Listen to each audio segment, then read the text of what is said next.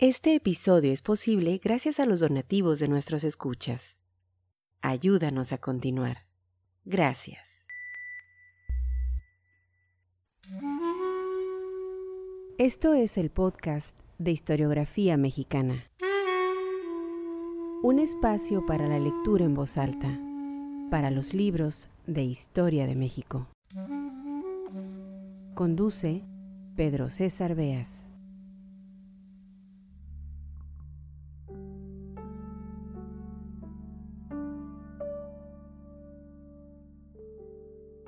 Bien estudiado por la historia, la sociología y la psicología, el culto a la personalidad en la política es un fenómeno que no termina por desaparecer del todo. Como péndulo va y viene con mayor o menor intensidad. En el México del siglo XX, en los tiempos del partido hegemónico, no era raro encontrar estampado el nombre del presidente de la nación en un sinfín de obras, multifamiliares, colonias, carreteras, puentes, presas, viaductos, aeropuertos, teatros, la megalomanía, el delirio de grandeza, los llevaba también no solo a los presidentes, a muchos gobernantes de poca monta y lejanos pueblos, a perpetuar su figura en estatuas. Una de las más recordadas en México, no por sus logros estéticos ni porque siga en pie, es la estatua de Miguel Alemán en Ciudad Universitaria. Alemán fue presidente de la República de 1946 a 1952 su llegada al poder fijó en gran medida las bases del México moderno, industrialización, grandes obras, un proyecto modernizador. Se pasaba, pues, de los presidentes militares a los civiles, o como bien se ha dicho, la revolución bajaba del caballo para subirse al Cadillac. Tampoco habrá que olvidar que aquel fue un sexenio autoritario, de mano dura, y en el que la corrupción se extendió por toda la clase política. Años antes, con Ávila Camacho, el gobierno había girado ya a la derecha y la llegada de Miguel Alemán fue vista como el triunfo de la burguesía. Bueno, pues uno de los grandes proyectos, el más importante sin duda y de mayor acierto en aquel periodo, fue la construcción de Ciudad Universitaria, hoy reconocida como Patrimonio Mundial. El gran logro de México, el de otorgarse un fascinante espacio para la educación, nutrido de arte y arquitectura sin barangón, tuvo, por decirlo de alguna manera, sin sabores. Uno de ellos, la construcción de una estatua en plena plaza universitaria, sí, del presidente en turno, Miguel Alemán. En la escultura se le veía con toga y un libro en mano, como académico no era otra cosa que una muestra más de el culto a la personalidad de megalomanía. Para este episodio del podcast Historiografía Mexicana, daré lectura en voz alta al texto Ciudad Universitaria, escrito por el periodista Julio Cherer García, publicado en el libro La Terca Memoria. Sean bienvenidos a esta plataforma de divulgación de la historia de México. Soy Pedro César Beas y esto es el podcast Historiografía mexicana.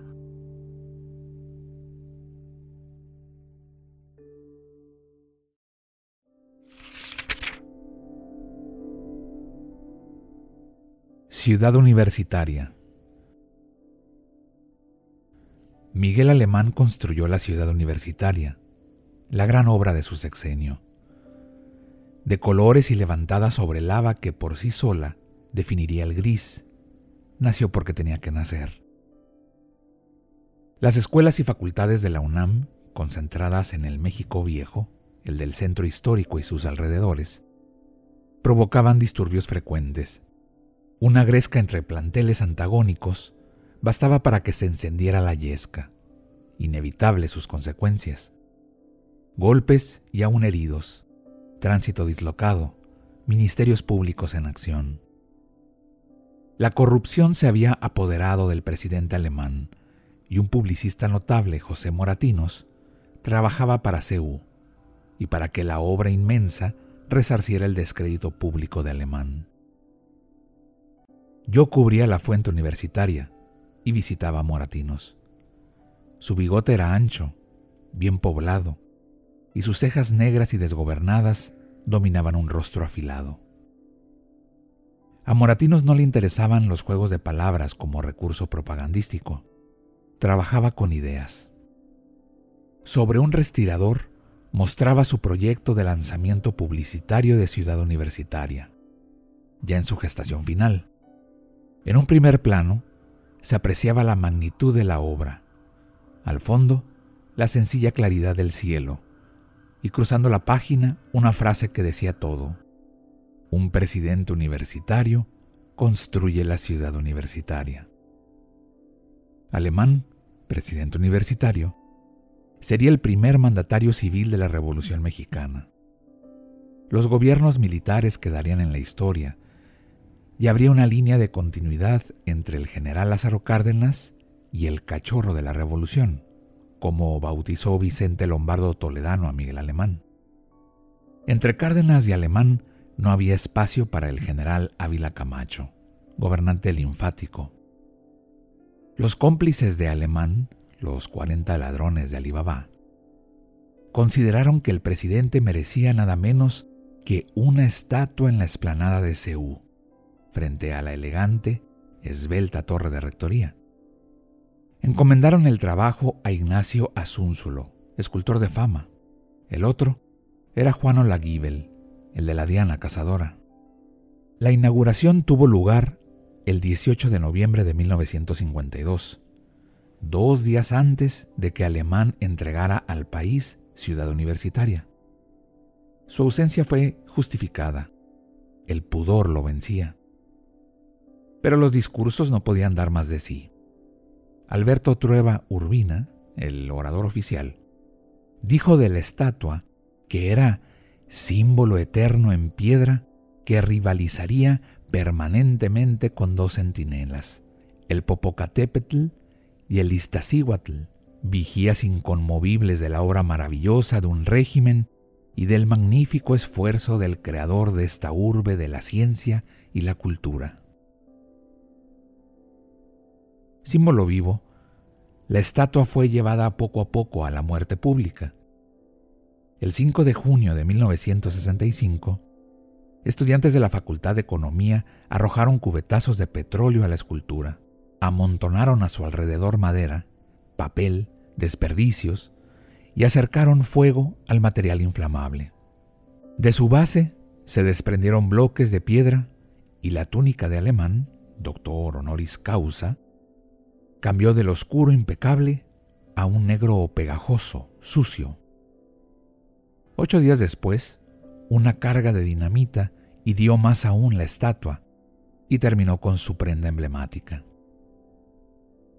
Ignacio Asúnzulo reparó su obra y ésta reapareció triunfante en la explanada de Ceú. El mismo alemán era otro.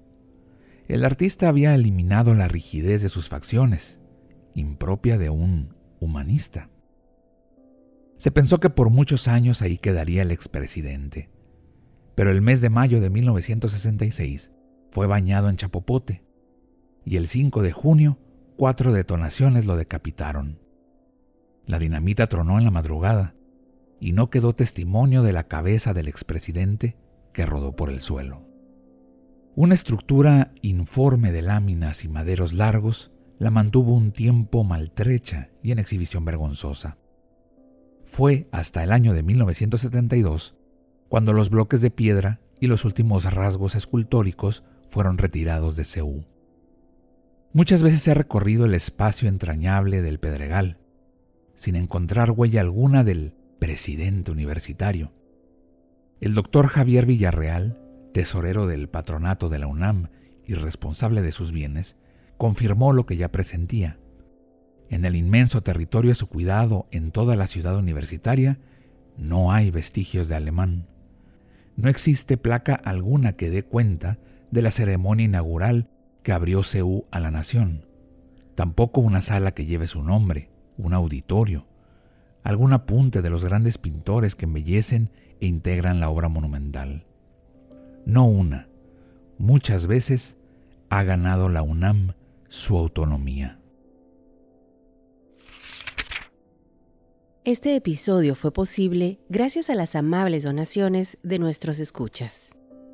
Al convertirte en mecenas de este podcast, fomentas la lectura y la divulgación de la historia de México.